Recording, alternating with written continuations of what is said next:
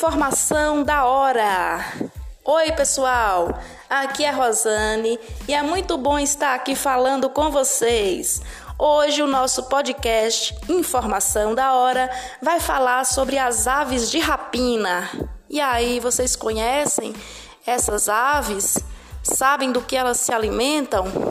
Então, vamos lá, fiquem aí até o final.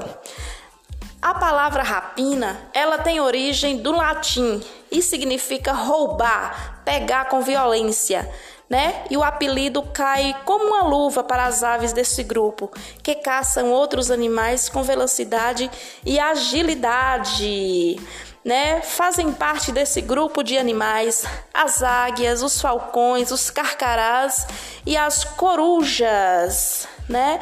Entre as presas capturadas pelas aves de rapina estão os insetos, as aranhas, os besouros, os caramujos, os roedores, preguiças, macacos e outras espécies de aves também. E também eles se alimentam até de peixes. E além das aves de rapina, existem também outras aves que são chamadas de carniceiras. Como o próprio nome já diz, elas se alimentam de carniça, ou seja, da carcaça de animais mortos, não é? Então, haja estômago, não é?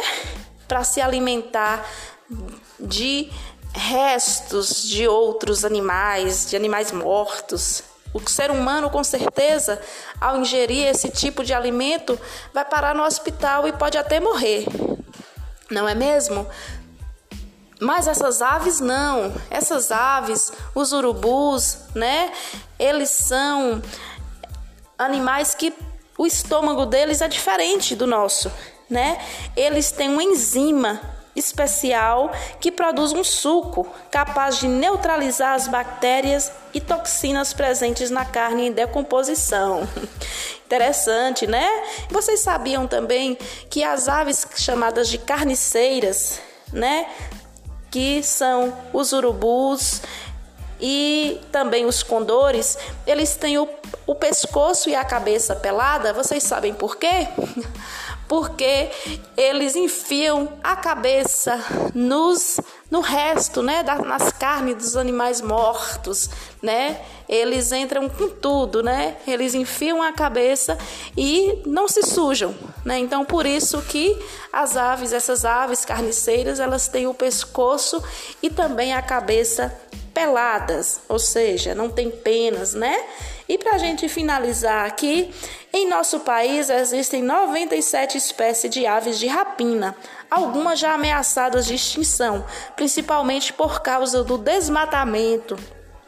A caça e até mesmo envenenamento com substâncias químicas tóxicas também colocam esses animais em risco. E aí, vocês gostaram? Espero que sim. Hoje eu fico por aqui.